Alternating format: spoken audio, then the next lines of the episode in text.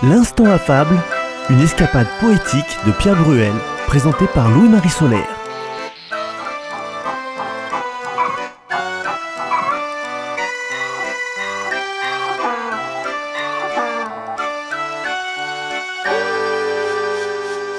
Dans la littérature à diverses époques, on a mis sur le devant de la scène des dames ou des ladies.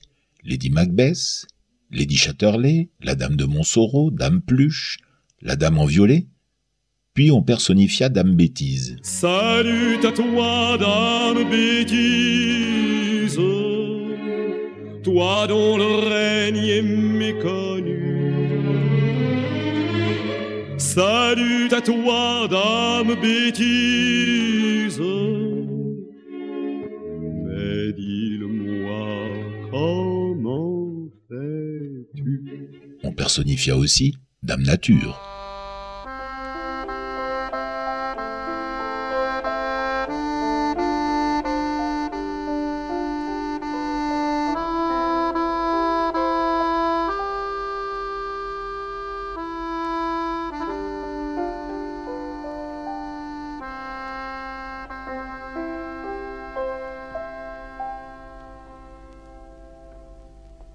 Et Dame Fortune en m'étant offerte ne pourra jamais fermer ma douleur. J'aimerai toujours le temps des cerises et le souvenir que je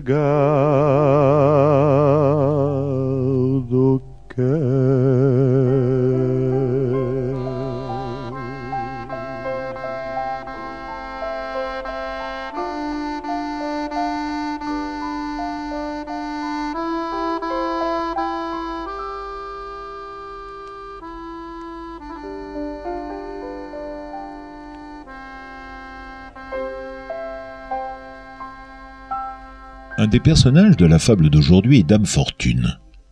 L'autre, un enfant, écolier, paresseux et étourdi, bien loin du portrait idéal qu'en a fait la légende de l'école de la Troisième République, ou encore de beaucoup de nos spectacles de variété avec ses élèves sympathiques et parfaits. Dans une autre fable, Les deux chèvres, Jean de La Fontaine conclut Toutes deux tombèrent dans l'eau. Cet accident n'est pas nouveau. Dans la fable d'aujourd'hui, La fortune et le jeune enfant, l'enfant risque fort de tomber tout au fond d'un puits très profond. C'est Pierre Freinet qui nous dit cette fable. Du jeune Marius au vieux de la vieille, Pierre Freinet, le comédien caméléon, est au générique de La Grande Illusion de Jean Renoir, L'assassin habite au 21 d'Henri-Georges Clouzot, Le Corbeau du même Clouzot. Il est aussi Monsieur Vincent de Maurice Cloche, ou encore le docteur Schweitzer d'André Haguet. La diction de Pierre Freinet est parfaite. Cet enregistrement est introuvable ni dans le commerce, ni sur la toile. Sur le bord d'un puits très profond, dormait étendu de son long un enfant alors dans ses classes. Tout est aux écoliers, couchettes et matelas. Un honnête homme en pareil cas aurait fait un saut de vingt brasses.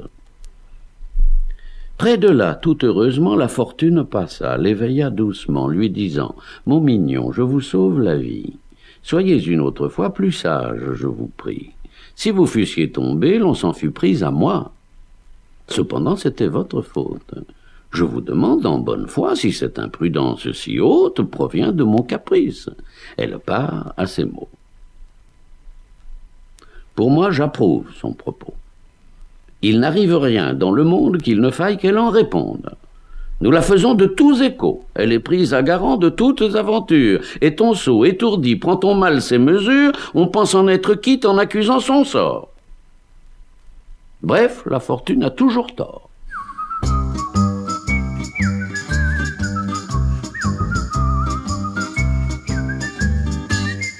Quand nous essuyons un échec, il est facile de se dire c'est la faute à pas de chance.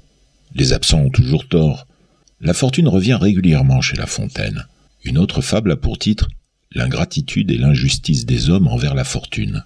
Ce titre pourrait être la meilleure conclusion de l'émission d'aujourd'hui.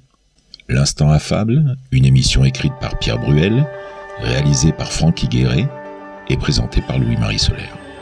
La prochaine fois, nous vous proposerons une autre fable, toujours de La Fontaine.